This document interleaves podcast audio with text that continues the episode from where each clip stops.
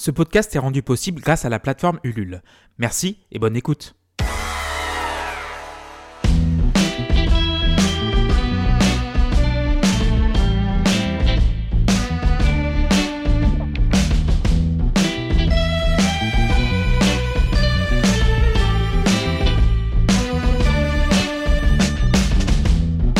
Every morning feels like yesterday. Salut, c'est Clément. Quatrième épisode d'Invisible, bienvenue à toutes et à tous. Vous pouvez nous écouter sur toutes les plateformes de podcast et nous retrouver sur les réseaux sociaux, Twitter et Instagram. Comme pour l'épisode précédent, l'épisode qui va suivre est interdit aux moins de 18 ans car des thèmes sensibles seront abordés. Alors installez-vous confortablement et bonne écoute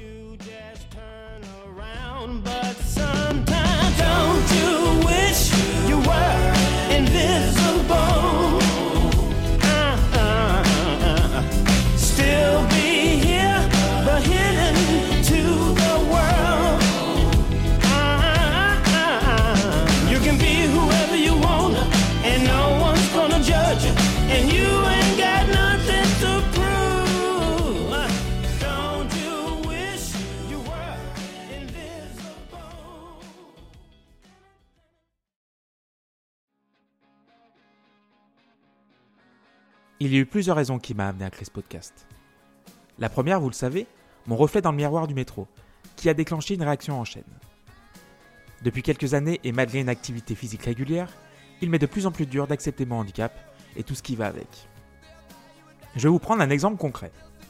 Pour le premier épisode, vous le savez, je suis allé chez ma maman pour lui parler, mais surtout pour qu'elle repasse mes vêtements. Ça n'a l'air de rien comme ça, mais je ne sais pas repasser mes vêtements donc obligé de me trimballer la plupart du temps avec des chemises et des t-shirts froissés. De plus, je ne peux pas fermer la selle, ni conduire une voiture, ni taper au clavier avec mes deux mains, ni jouer à la console de jeu sans tourner la manette à 90 degrés pour que mes 5 doigts de la main droite contrôlent l'intégralité des boutons, ni m'essuyer correctement en sortant de la douche, donc je suis tout mouillé, ni faire mes courses en un seul voyage. Je dois calculer sans cesse si je dois prendre du papier toilette ou du sopalin, mais pas les deux à la fois. Il m'est aussi arrivé de m'excuser pour avoir demandé de l'aide à une personne pour qu'elle mette une laitue dans un sac. Ces sacs en plastique à la con, impossible à ouvrir si on n'a pas du déclippant à portée de main. Et tout ça me casse les couilles. Au point d'avoir eu quelques idées noires en tête. Mais physiquement, ça va. L'engourdissement est permanent, je mets un bon quart d'heure à sortir du lit, un peu plus quand il fait froid dehors, mais rien de bien méchant.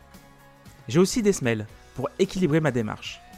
Le seul moment où je ne sens plus rien du tout est quand je dors. Et encore, à la milliseconde où je me réveille, la douleur revient. J'ai donc contacté la psychologue Fanny Baer pour qu'elle m'en dise un peu plus sur le sujet.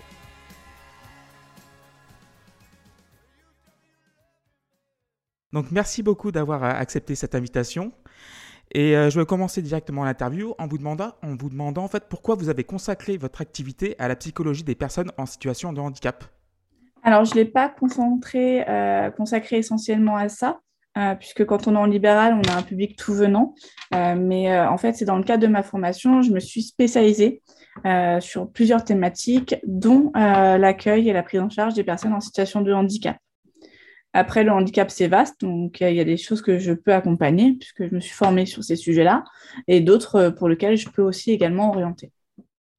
Et du coup, est-ce que ça a un rapport avec votre parcours personnel par exemple? Pas du tout. Non, Pas du tout En fait, euh, à l'âge de 15-16 ans, je voulais être éducatrice spécialisée à la base, euh, spécifiquement pour euh, le travail avec des personnes autistes. Euh, et j'ai fait des stages et des, euh, des, euh, des interventions dans des IME, ce genre de structure. Et à travers ça, donc ça m'a renforcé l'idée de vouloir travailler dans le monde du handicap, euh, finalement plus généralement, euh, et euh, de peut-être m'orienter plutôt sur le métier de psychologue et pas d'éduxp euh, pour avoir cet accompagnement-là. Et j'ai toujours donc voulu à la base être dans le monde du handicap par rapport à ces expériences-là de stage professionnel ou pré-professionnel. Très bien. D'ailleurs, est-ce que vous conversez avec vos homologues qui ne sont pas spécialisés dans le handicap? Ah oui, euh, clairement, parce que dans le libéral, en fait, euh, contrairement à ce qu'on peut penser, on n'est pas des professionnels qui sont seuls derrière notre bureau. On a un vrai travail de réseau à faire, un vrai travail de communication euh, avec les collègues. Alors, ça peut être des collègues psychologues, neuropsy, ça peut être des médecins, des psychiatres, des orthophonistes, des psychomotes. Donc, sur les patients qu'on a en commun, on peut être amené à contacter des écoles, ce genre de choses. Et c'est même pas, on peut être amené, c'est je dirais que par conscience professionnelle et, pour bien faire notre travail, on est dans l'obligation de travailler en équipe, même en libéral, et surtout sur des suivis euh, en situation euh, d'enfants et d'adolescents en situation de handicap, ou même dans le cadre de l'insertion professionnelle avec euh, la médecine du travail, avec les, aménagements de poste de travail. Donc oui, carrément. Et d'ailleurs, je voulais parler de vos patients, sur, vos patients en règle générale. Est-ce que vous trouvez que les, ces personnes-là souffrent plus facilement au sujet de leur handicap chez vous que dans leur euh, cadre familial ou personnel j'ai pas l'impression. Euh, les patients, quand ils viennent me voir, euh, ils viennent des fois pour une. alors, ils sont pour certains en situation de handicap, mais ceux qui viennent me voir bah, viennent soit pour travailler la notion d'acceptation du handicap, soit travailler un changement dans leur vie. Euh, si c'est des adultes sur la notion de la parentalité, euh, du regard du handicap, euh, de cette construction-là qui peut être qui peut être une nouveauté pour eux et qu'ils n'avaient pas forcément envisagé avant et qui veulent qui veulent échanger là-dessus. Et puis il y en a d'autres qui sont en situation de handicap, mais on va pas du tout travailler cette thématique-là parce que c'est pas le sujet. Il y en a qui vont travailler autre chose par rapport à ce qui leur traverse. Ça peut être un deuil, ça peut être une anxiété sociale, ça peut être qu'importe. Moi, je suis par exemple spécialisée aussi sur le diagnostic des adultes qui ont un trouble du spectre de l'autisme sans déficience intellectuelle. Et donc, je reçois beaucoup de patients et de patientes euh, sur un cadre de diagnostic où à la base, elles viennent, euh, où ils viennent pour des diagnostics. Et finalement, le lien s'établit pour après faire partie des groupes d'habilité sociale, faire partie du groupe Asperger, faire une thérapie parce que c'est le début d'une nouvelle page et il faut aussi avoir bah, la suite on vient pour une demande, mais euh, la demande initie d'autres questionnements et euh, des fois on est à l'autre bout de la question de départ, mais il y a quand même euh, une thérapie qui commence alors que ce n'était pas l'objectif de base. Et du coup, quel terme T-E-R-M-E-S revient le plus souvent quand vous abordez avec eux les, handicaps de vos patients? L'accessibilité, le regard des autres, l'acceptation ouais, euh, quand on est vraiment sur le handicap, ouais, c'est ça. Après, il y a beaucoup la notion de communication, parce que vu que je travaille beaucoup avec des adultes sans déficience intellectuelle, par exemple sur un TSA, euh, il y a beaucoup la notion de communication, euh, de différence. sur une personne qui sont en fauteuil roulant ou qui ont une difficulté motrice, on n'est pas tant sur ces sujets-là. Euh, pour le coup, parce que souvent, c'est euh, des personnes qui euh, ont un handicap de naissance et qui se sont construits comme ça. Et en fait, il y a souvent la notion de norme qui revient, que la société est régie par la notion de norme, mais qu'en fait, eux, ils sont normaux. Donc, pourquoi il y aurait une norme sur un truc qui est normal pour eux? Et ceux qui ont un accident en cours de vie, cette notion de norme, elle, elle apparaît euh, non pas sur euh, le fait que, euh, que c'est normal, mais justement que c'est différent et que c'est pas et que c'est atypique et qu'ils n'ont pas été dans cette projection-là. Donc je pense qu'au niveau sociétal, il y a aussi cette notion de norme qui est à bannir.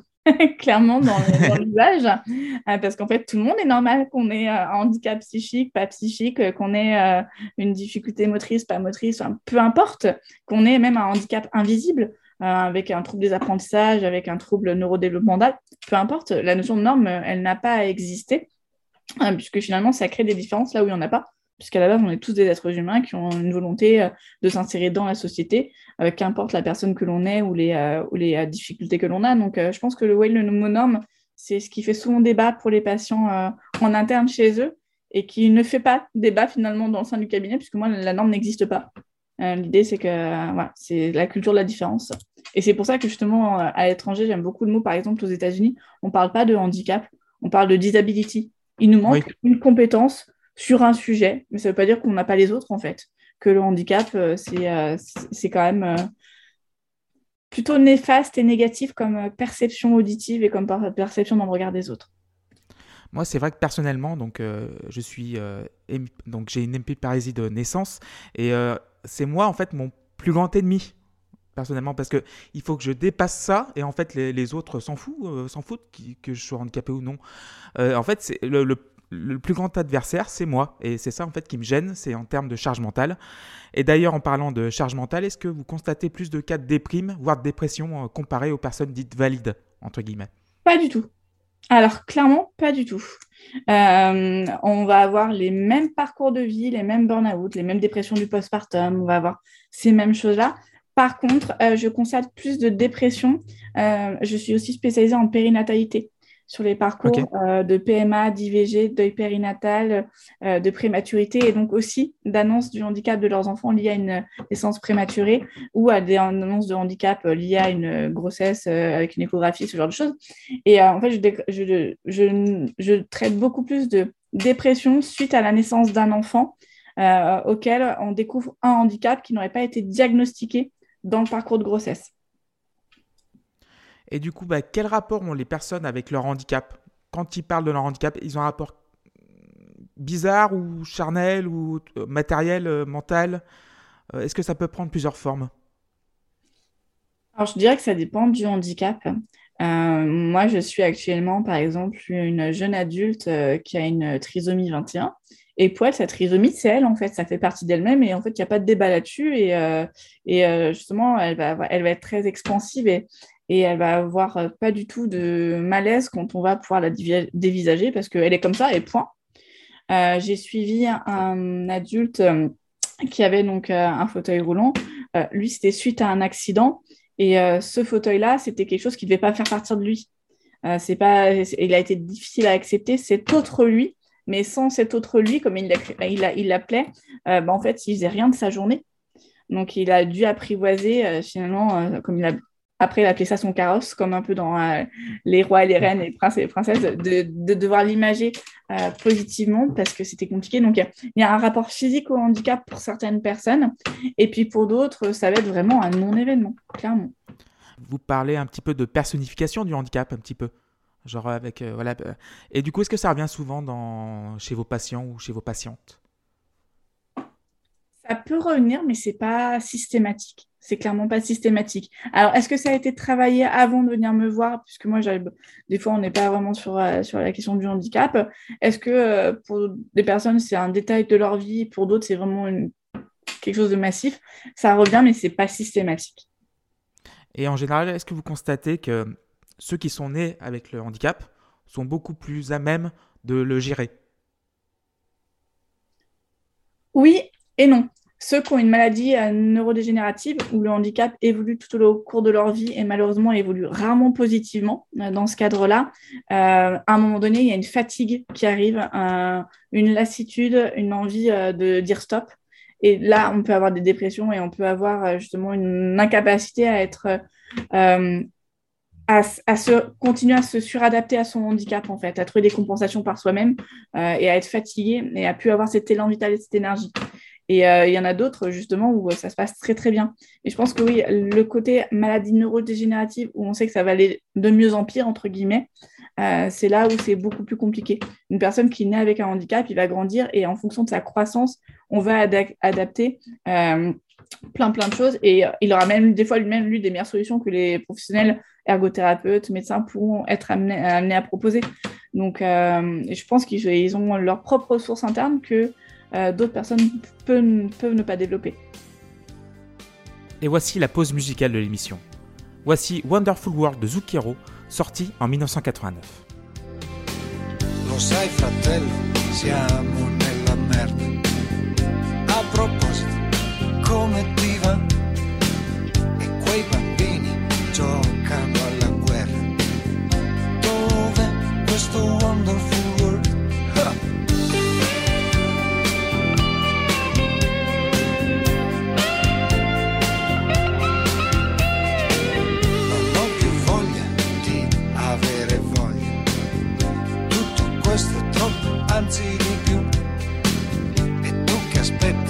same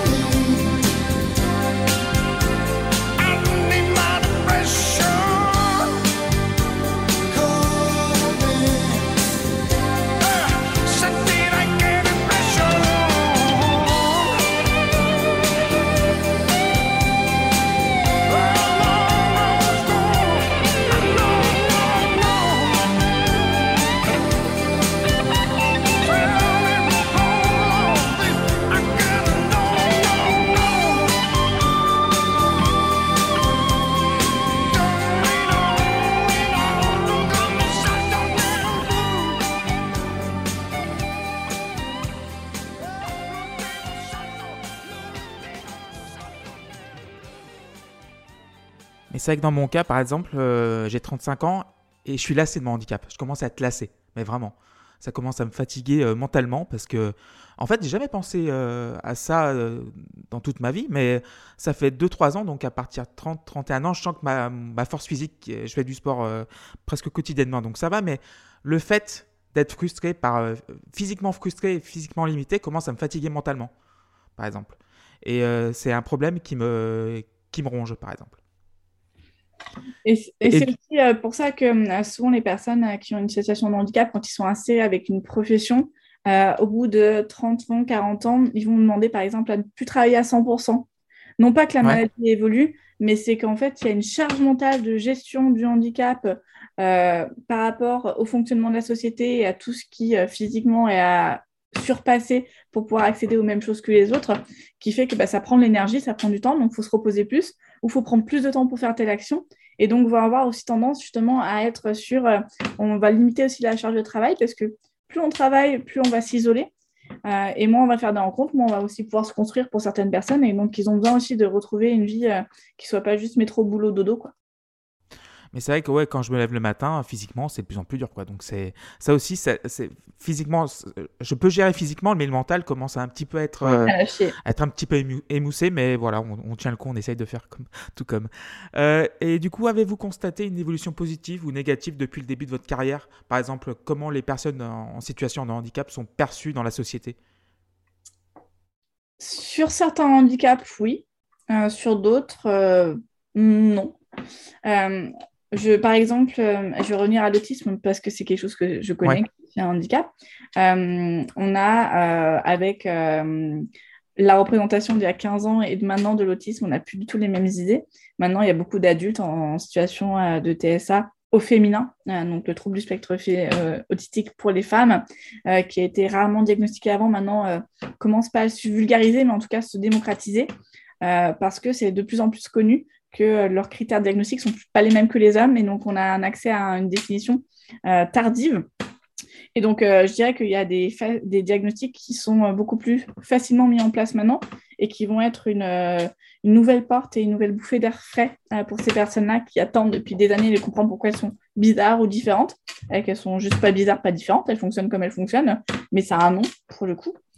Et donc, oui, pour l'autisme, je dirais qu'on n'a pas du tout le même regard, même en termes de la scolarité, où les enfants, quand on dit à une maîtresse, bah, vous allez avoir accueilli un enfant en situation de handicap, euh, il est autiste, ou il a un fauteuil, ou euh, il est déficient visuel, elles ont déjà beaucoup plus facilement euh, euh, d'idées et d'outils à mettre en place. Donc, euh, oui.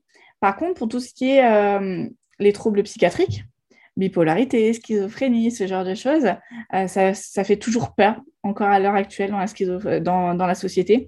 Et je pense que c'est vraiment cette notion, c'est du moment qu'on dépasse la peur, on peut apprendre à comprendre comment fonctionne le handicap et on peut plus facilement l'accepter euh, dans euh, les idées qu'on peut mettre en place pour euh, aménager un poste de travail, aménager une scolarité. Et que tant qu'on a peur, on sera réfractaire. Et tant qu'on sera réfractaire, la personne euh, aura des difficultés et devra batailler euh, longuement pour avoir euh, quelque chose euh, qui lui soit confortable. Donc je pense qu'il y a beaucoup la peur qui va venir euh, changer le regard des autres. Et du moment qu'on brise la peur dans le regard des autres, bah, c'est la clé de la réussite, je pense. Et du coup, vous, vous, en tant que personne, par exemple, quand vous sortez dans la rue, est-ce que vous, euh, avec votre œil euh, de psychologue, est-ce que vous voyez des trucs qui, qui clochent encore, euh, comment dire, euh, pour les personnes en situation de handicap, par exemple, il faudrait changer ça, il faudrait changer ci, il faudrait changer ça et autre chose? Alors, euh, tout ce qui est de l'accessibilité des villages ou des villes, bah, ça, euh, je pense que c'est pas un débat, on le sait tous, euh, qu'il y a encore beaucoup de travail. Moi, en fait, je vais vous raconter. J'ai une petite fille qui a 5 ans maintenant, qui s'appelle Léana, et j'ai une amie à moi qui est en fauteuil roulant. Et Léana a vu cette amie-là, elle, devait avoir 2-3 ans, elle l'avait vue deux, trois fois. Et moi, cette amie-là, je l'appelle ma copine à roulette. Ça donne une image, euh, c'est quelque chose qui est en- entériné depuis très longtemps ensemble, c'est quelque chose de positif, c'était notre, notre délire d'amis. Ouais. Et, euh, et en fait, euh, donc, euh, habitant à Lyon à cette période-là, un jour, on sort de chez nous. Et en fait, j'ai Léana qui court vers une dame en fauteuil roulant parce que la fauteuil était de dos. Elle fait Oui, c'est ta copine à roulette, viens, on rattrape la copine à roulette. Donc moi, je trouvais ça mais magique, et puisqu'il n'y avait pas de débat. Enfin, c'est un- voilà. Et que j'explique à Léana, mais non, c'est- c'est c'est pas ma copine à roulette, il y a d'autres personnes qui peuvent avoir, euh, être en fauteuil. Et cette dame-là, finalement, s'est arrêtée, on a papoté et c'était très agréable. Mais de voir les, euh, les réactions des passants quand ma fille dit positivement, parce qu'on a une histoire euh, par rapport à ça, euh, de me dire qu'il y a des enfants qui qui, comprenaient pas pourquoi une, une petite fille de deux ans euh, courait avec un énorme sourire en direction d'une personne avec un fauteuil roulant ou euh, ce genre de choses. Euh, je me dis que vraiment, ce qui a dépassé, c'est vraiment le regard des autres et l'accessibilité dans la communication et le fait de ne pas se mettre des barrières, en fait. Roulette ou pas roulette, trisomie ou pas trisomie, ça change pas la donne. hein. Et je pense que c'est vraiment les enfants qui sont à cette richesse-là et de faire de plus en plus de prévention et d'explication dans les écoles. ben, en fait, les enfants, c'est la société de demain. Et si euh, maintenant ma fille voit le handicap comme étant quelque chose de positif et, finalement étant un, détail de sa vie, enfin, pour elle, c'était c'était pas grand chose quoi. Euh, bah, peut-être que en tant que futur adulte ça, ça sera toujours pas grand chose elle elle prendra en compte la personne euh, qui est derrière euh, le qui est derrière ce fauteuil qui est derrière euh, ses yeux en, en amande pour des personnes euh, trisomiques donc oui je pense que c'est vraiment l'éducation de nos enfants et l'ouverture des esprits des enfants qui a à construire ce que c'est les adultes de demain Oui, c'est vrai qu'on ne se définit pas par le handicap. On est comme des, des- personnes comme les autres, évidemment. Vous, voulez, vous voulez dire un petit dernier mot à l'auditeur ou l'auditrice qui nous écoute? Alors là j'ai rien en tête spécifiquement donc euh, pour le coup pas vraiment Ok, bah c'est pas, il n'y a pas de problème. Bah merci beaucoup mais je vous en prie et, euh, et à bientôt peut-être. Exactement, puis si vous avez besoin, n'hésitez pas. Ça marche. Au revoir. Au revoir. Un merci infini à Fanny pour sa confiance. C'est l'heure du témoignage de l'émission. Gabrielle est la première personne à m'avoir contacté en vue de cette mini-série. Après quelques messages échangés, elle m'a pas moins de 21 vocaux. Quelques minutes plus tard, magie du montage, ça donne un monologue d'une vingtaine de minutes que je vous invite à écouter. Salut, euh, je m'appelle Gabrielle, j'ai 23 ans. Euh, je suis en troisième année de licence euh, de sciences de l'éducation pour devenir professeur des écoles. Et bah, je suis 10. en fait, euh, je suis dyslexique, dysorthographique et dyspraxique. Mais euh, j'ai été diagnostiquée à 19 ans. Et ça a été un peu compliqué euh, dans ma vie. Comment dire bah, Vu que personne ne savait exactement ce que j'avais quand j'étais plus jeune, parce que bah, forcément ça se voyait, j'étais un peu une personne à l'écart. Même les profs le voyaient, ils pensaient que j'avais pas les capacités pour aller plus loin euh, dans mes études, etc. euh. et ça m'a un peu porté préjudice, on va dire. Bon, maintenant je m'en sors plutôt bien, tu vois, parce que bah, je suis à la fac et voilà. Mais des fois, je me dis que ça se trouve, j'aurais pu peut-être faire mieux finalement. Je, je t'avoue que je sais pas trop. En gros, euh, à la maternelle, j'avais déjà des soucis par rapport aux autres élèves. C'est-à-dire que. Enfin, moi, je m'en souviens pas, hon- honnêtement, mais apparemment, euh, les enseignants trouvaient que j'étais pas comme les autres, apparemment. Et euh, je crois que c'était en seconde section maternelle, deuxième section maternelle. Euh, en gros, la maîtresse a dit à ma mère Ouais, votre fille est handicapée. Et elle a donné un dossier récapitulant un peu toutes mes lacunes, on va dire. Et euh, ma mère, euh, elle a trouvé ça un peu étrange parce que bah, il n'y a pas eu d'entretien, il n'y a pas eu de vrai rendez-vous. C'était à la sortie de l'école, comme ça, vite fait, en lui disant Ouais, votre fille, elle est handicapée. Comme si euh, t'allais acheter ton pain, tu sais. Et waouh, tu vois, enfin, je pense que dans la vie d'un parent, ça doit être un peu étrange et bouleversant. Du coup, j'ai fait des tests. Euh, je sais plus exactement quel âge j'avais, entre 5 et 6 ans. Donc, je sais pas si c'était en deuxième ou troisième section maternelle, j'ai dit peut-être un peu de la merde, mais je sais que j'avais 5-6 ans à peu près, donc ça devait être troisième section. Et euh, à partir de là, j'ai fait des tests donc, dans un CMP, c'est un centre médico-psychologique. Et euh, les retours qu'ils ont eu par rapport à ces tests-là, c'est que euh, j'étais plus intelligente que la moyenne, mais effectivement j'avais quelques problèmes, quelques retards, on va dire, mais que c'était pas grave, que j'allais passer au-dessus et que scolairement parlant, ça allait pas être euh, dérangeant. Du coup, euh, à la suite de ça, ma mère s'est pas plus inquiétée. Elle s'est juste dit bon, elle a peut-être un développement différent des autres enfants, mais euh, c'est pas problématique parce que bah, finalement, des psychologues, des psychiatres ont dit ça, c'est qu'ils savent ce qu'ils font, tu vois. Et euh, je suis arrivée au- en CP et là, euh, ça a été une catastrophe. Honnêtement, euh, impossible d'apprendre à lire. En plus, on... tu sais, il y a plusieurs méthodes d'apprentissage de la lecture et moi, j'ai eu la méthode globale. Il faut savoir que la méthode globale, elle est super pour certains enfants avec certains cerveaux. Enfin, on n'a pas tous le même cerveau, tu vois, mais voilà. Ça peut très bien s'adapter pour certains types d'enfants, mais d'autres pas du tout. Et vu que moi, bah, je suis 10 euh, enfin dyslexique et dysorthographique, euh, ben, ça s'adaptait pas du tout, quoi. Vraiment, euh, je suis sortie de CP, je savais pas lire. Je, vraiment euh, impossible de lire, impossible d'écrire. euh, J'étais complètement euh, déphasée par rapport aux autres. Euh, J'étais pas la seule. Faut savoir que pendant mon année de CP, vu que j'avais des énormes lacunes, en fait, euh, la maîtresse a demandé à ce que je vois la psychologue scolaire sans en avertir ma mère. C'est-à-dire que ma mère l'a su il y a pas longtemps parce que on en parlait comme ça, je disais ah ouais, euh, je voyais la psychologue scolaire, elle me fait quoi? Comment ça tu voyais la psychologue? C'est très bizarre ma vie en fait. Enfin, je sais pas comment expliquer mais c'est beaucoup d'enchaînements de gens qui ont fait un peu n'importe quoi en fait. Et du coup, à la suite de ça, j'ai vu plusieurs fois la psychologue scolaire qui m'a fait faire des exercices, qui m'a je sais pas, qui m'a analysé. Écoute, je, je me souviens pas exactement. Des fois, j'étais toute seule avec elle. Des fois, j'étais en groupe avec d'autres élèves. Et euh, il faut savoir que dans la classe, je crois que j'étais une des pires euh, élèves. Enfin, j'étais vraiment très en retard et je me rendais, je rendais compte déjà euh, à l'époque. Et dans ce groupe avec la psychologue scolaire, j'étais la meilleure. Et c'est à ce moment-là que j'ai compris qu'il y avait un souci, mais pas un souci je suis nulle, mais un souci extérieur à ça et je comprenais pas. Mais j'avais déjà un peu cette, euh, bah, ce ressenti d'être à, part, d'être euh, différente en fait. J'ai fini par apprendre à lire, euh, j'avais 12 ans. C'est-à-dire que toute mon école primaire, ça a été beaucoup de déchiffrage, de d'intuition, de bon, on va dire que peut-être il y a écrit ça, alors on va faire ça, tu vois. C'était vraiment de la déduction en fait. Et j'ai jamais vraiment su lire euh, en primaire. Je sais même pas comment j'ai fait pour arriver jusqu'au collège.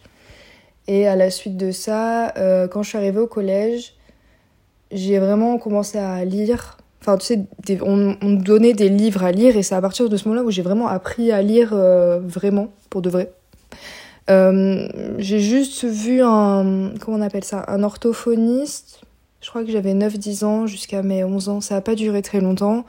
Euh, L'orthophoniste ne m'a pas diagnostiqué euh, 10. Il a juste dit euh, oui, mauvais apprentissage de la lecture. Je pense que l'enchaînement de ma vie, c'est vraiment, euh, comme je le disais tout à l'heure, c'est vraiment un enchaînement de personnes qui, pas qui savent pas faire leur travail, mais voilà, qui n'étaient pas forcément bien formées, on va dire. Et c'est pour ça que j'ai été diagnostiquée aussi tard et que je pense que mon expérience peut parler à énormément de gens parce que bah, malheureusement, il y a beaucoup de gens qui passent euh, à la trappe, on va dire, entre gros guillemets. C'est pas un terme que j'apprécie, mais voilà, c'est c'est quelque chose qui est quand même assez récurrent en fait. Et euh, faut savoir qu'en sixième, il y a comment dire des profs qui m'encourageaient beaucoup, qui me disaient euh, tu vas y arriver, tu as des capacités, t'inquiète pas et tout, euh, tu vas passer au-dessus de tes difficultés, etc.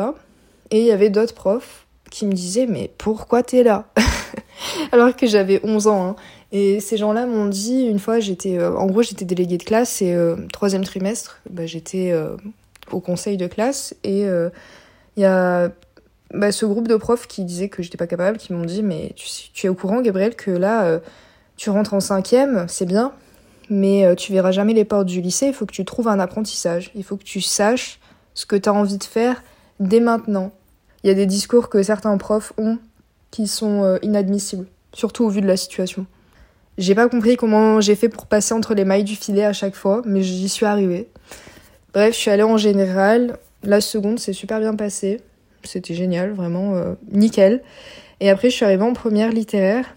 Et euh, je suis passée de 14 de moyenne en français en seconde à 6.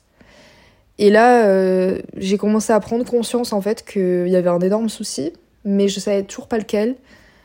Et hum, comment dire T'es démuni parce que les profs pensent que tu fous rien. Parce que 6, tu vois, c'est pas un 8 que- qui est rattra- rattrapable, pardon. C'est vraiment euh, 6, t'as écrit ton nom sur la feuille et t'as répondu à une question, quoi. C'est vraiment. euh, moi, ça me paraissait le bout du monde parce que euh, je passe de 14 à 6. Pour moi, c'était pas faisable en fait.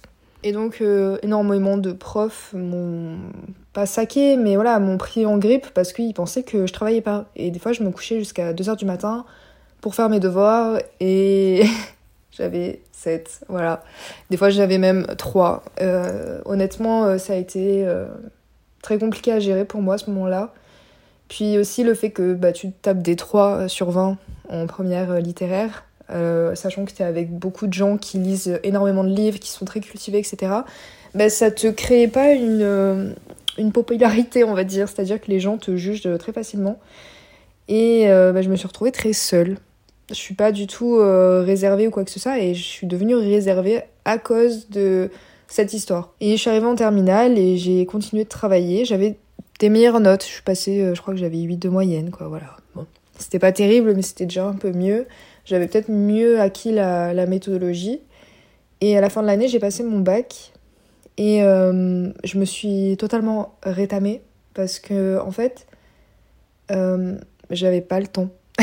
C'est-à-dire que en philo, j'avais fait euh, une partie et demie, un truc comme ça, alors que philo, c'était mon plus gros coef. Histoire, j'avais fait qu'une partie, partie sur les deux, pardon. Pareil, bah, c'était un gros coef, je l'ai foiré. Euh, en anglais, euh, écrit, pareil, j'ai pas eu le temps de finir. En fait, toutes mes épreuves, euh, je crois que j'avais fait la moitié. La littérature, j'avais même pas fait la moitié. Vraiment catastrophe. Ça a été beaucoup de bouleversements parce que j'ai pas eu mon bac et ma mère pensait que j'avais pas travaillé et que je m'en foutais du bac et que je. Enfin. Que je, l'avais un peu pris pour un con, quoi. Clairement, euh, que je me foutais de sa gueule et je lui disais, mais non, mais j'ai travaillé. Je me souviens que j'allais tous les jours au CDI pour aller réviser, etc. Et euh, je passais mon temps à, travailler, travailler, travailler pour au final euh, rater mon bac à 0,5. J'ai eu 9,5 en gros au rattrapage. Et j'ai passé des vacances d'été pourries. Honnêtement, ça a été très compliqué. Et plusieurs fois, je dis à ma mère, j'ai pas eu le temps, j'ai pas eu le temps, j'avais pas le temps de finir. Elle me disait, c'est parce que tu manques d'entraînement, c'est parce que tu travaillais pas assez et tout. Et pourtant, euh, moi, je voyais bien que c'était pas une question de manque d'entraînement ou il y avait vraiment quelque chose et ça faisait déjà un moment que je le sentais et que, comment dire, j'essayais de le cacher parce que c'était pas forcément facile à vivre. hein. Quand tu vois que t'es différent des autres et que tu sais pas l'expliquer, bah, c'est plus une honte que euh, quelque chose que t'as envie de creuser, tu vois. Et je l'ai jamais trop dit à, ma mère ou aux gens autour de moi parce que je me suis dit, si moi je le vois, potentiellement les gens vont le voir. Et là, ça va être ultra compliqué. Je vais être euh, stigmatisée. Et déjà que à ce moment-là, j'étais déjà stigmatisée comme la fille euh, complètement nulle qui a rien à faire là. Si en plus je suis stigmatisée parce que ben, j'ai un handicap ou euh, j'ai des difficultés ou va savoir ce que j'avais, ben c'était pas psychologiquement c'était pas possible. Il faut l'assumer, il faut le comprendre. C'est vraiment ultra compliqué. C'est faut vraiment euh, comment dire faut vraiment prendre sur soi en fait et il faut pas avoir peur d'en parler mais bah ouais j'en ai parlé à ma mère dans le sens où je dit je, je suis vraiment très lente il y a un souci et elle m'a dit c'est parce que t'as pas assez travaillé parce que c'est des choses qui sont plus simples à, à interpréter pour les autres et pour toi et mais d'un autre côté toi tu sens que que t'es à part quoi et t'as l'impression que personne te comprend et que personne ne va jamais te comprendre en fait et c'est un peu ça la difficulté du, je pense, de l'handicap invisible. Pour moi, en tout cas, c'est vraiment ce, ce fait d'être totalement incompris et qu'en plus de ça, tu dois assumer l'ignorance des autres pour, euh, pour cacher tes difficultés. Je pense que dans mon malheur, entre guillemets, j'ai euh, bah, quelque chose de positif, c'est que ma cousine, elle est psychologue scolaire et elle est aussi euh, professeure des écoles. Et elle, elle a l'habitude de voir euh, des élèves, des jeunes en difficulté et qui ont des handicaps invisibles et de les, de les repérer en fait, tu vois. Et je sais pas exactement comment ça s'est fait, mais au cours d'un repas de famille durant l'été, quand j'ai raté mon bac, donc j'avais 18 ans, euh, ma mère parlait avec euh, ma cousine et ma cousine lui dit Mais euh, elle a pas des aménagements d'études et tout? Ma mère a fait comment ça? Et elle dit Bah un tiers temps, quelque chose comme ça. Et ma mère elle comprenait pas et elle lui dit Mais pourquoi? Enfin, de quoi tu me parles? Et ma cousine lui dit Mais Gabrielle, elle est 10. Enfin, ça se voit. Et apparemment, elle était persuadée que j'avais déjà été diagnostiquée 10 en fait. Et là, ma mère, elle est tombée de haut parce que ben, déjà, elle, elle s'en rendait pas compte. Et puis en plus de ça, euh, elle m'avait, ben, comme tout le monde, cataloguée comme une mauvaise élève, comme une personne qui n'avait pas envie de travailler, comme euh, quelqu'un qui se moque du monde, quoi. Et euh, ensuite, j'ai redoublé ma terminale. Je me suis retrouvée dans un autre établissement parce qu'il faut savoir que quand tu redoubles ta terminale et que t'as, enfin, que t'es majeur, l'établissement dans lequel tu es, t'acceptes pas forcément. C'est-à-dire que moi j'étais dans un établissement et ils m'ont dit il y a trop de monde, vous n'êtes pas prioritaire, allez ailleurs. Et là, euh, j'ai été prise dans un autre établissement parce que le rectorat me l'a donné, enfin m'a donné une place dans cet établissement, donc qui était beaucoup plus loin que chez moi. Donc euh, tous les matins, euh, je me levais à 5 heures, je prenais le bus à 6 heures, je poireautais en ville, je prenais un autre bus à 7 heures, enfin gros gros bordel on va dire. Et comment dire, quand je suis arrivée dans cet établissement, bah pareil, j'ai été cataloguée comme mauvaise élève, comme personne qui a redoublé son bac, qui est un fardeau, qui n'y arrivera jamais. J'ai eu beaucoup de remarques des enseignants parce que bah, forcément j'avais vraiment des mauvaises notes avec eux, pire que ce que j'avais de base. Et les enseignants me disaient mais vous êtes au courant que si vous finissez euh, vendeur chez Decathlon, c'est déjà pas mal pour vous? Voilà, j'ai eu énormément de remarques de ce, de ce style. Et là, ça a vraiment été très compliqué. Euh, très rapidement, euh, en octobre, j'ai été diagnostiquée euh, dyslexique, dysorthographique par une orthophoniste parce que du coup, à la suite de la discussion avec ma mère et ma cousine, ma mère m'a fait faire des tests. Je suis désolée, c'est un peu brouillon, mais ouais, j'ai été faire des tests chez une orthophoniste et voilà, j'ai été diagnostiquée dyslexie dysorthographique et l'orthophoniste a dit il faudrait peut-être aller voir une neuropsychologue parce que je me rends bien compte qu'il y a autre chose que les 10, enfin que ces 10 là. Donc euh, j'ai pris rendez-vous chez la neuropsy, j'ai fait un bilan. Euh, à la suite du bilan, euh, ce qui est ressorti, c'est que j'ai un haut potentiel comme ce qu'on m'avait dit quand j'étais petite. Je suis dyspraxique, visio-spatiale. En gros, bah, j'ai beaucoup de mal à me représenter euh, euh, la 3D dans mon cerveau. J'ai beaucoup de mal à me situer, euh, l'espace, le temps, la vitesse, etc. Euh, j'ai des gros gros soucis à ce niveau-là. Je suis, normalement, j'ai pas les capacités, entre gros guillemets, pour conduire. Bon, au final, j'ai mon permis depuis 4 ans et j'ai jamais eu d'accident ni d'excès de vitesse. Donc, euh, c'est positif. J'espère que ça va continuer comme ça. Et, euh, et voilà, enfin, grosso modo, c'est quelque chose qui est handicapant. C'est pour ça qu'on parle d'handicap invisible. Très rapidement, j'ai mis euh, tous les enseignants au courant de mes handicaps. Et tout le monde s'en foutait. Honnêtement, euh, j'ai jamais vu ça. Enfin, sûrement que ça doit exister euh, partout en France et même ailleurs, malheureusement. Et sûrement que je suis pas la seule et sûrement que des gens ont dû vivre euh, des choses beaucoup plus compliquées que les miennes, enfin que mes problèmes à moi à ce niveau-là. Mais euh, je trouve que beaucoup d'enseignants n'ont pas forcément euh, la sensibilisation et l'affect en fait au niveau des personnes atteintes d'handicap, sachant que les personnes atteintes d'handicap euh, invisibles surtout, mais je crois que c'est tout handicap si je me trompe pas, ont le droit à, aller dans une école euh, ordinaire depuis euh, 2005. C'est une loi qui a été votée. Et euh, je comprends pas que dans les formations de profs, tout prof confondu, hein, que ce soit primaire, collège, euh, lycée et autres, ils aient pas une sensibilisation ou un, un, enseigne- un enseignement spécifique en fait. Avoir un enseignant pas forcément euh, ultra euh, calé euh, dans les 10 ou dans tout autre handicap, mais juste un enseignant un minimum bienveillant qui va un minimum s'attarder un petit peu sur l'élève et euh, peut-être lui réexpliquer ou essayer de s'impliquer dans la vie bah, scolaire de l'élève. Déjà, je pense que ce serait un, plus énorme pour, pour nous et pour les autres aussi, pour les générations à venir. Et j'espère que tout ce que je suis en train de dire là, ça pourra aider des, bah, des jeunes déjà, et puis aussi des enseignants, quoi. Je pensais que je n'aurais jamais mon bac. Ma mère aussi, pour te dire, c'est que vraiment, euh, on était euh, choqués par beaucoup de choses. Et au final, bah, j'ai eu mon bac. Alors je l'ai eu avec 10,13. mais je l'ai eu, honnêtement, euh, je, pense que j'en suis encore fière 4 ans plus tard, mais euh, je, je m'en remets pas en fait. Je pensais que c'était terminé. Pour moi, la scolarité, c'était fini. Je me voyais même pas avoir mon bac en fait. Bon, après, euh, disons que ma vie a évolué une fois que je suis arrivée à la fac. Je pense que comme tout le monde finalement. Et je sais pas, je m'étais pas forcément investie. Autant euh, les années précédentes, c'était pas tellement de ma faute. Autant là, j'avoue, je me suis pas énormément investie dans la fac. Puis je sais pas.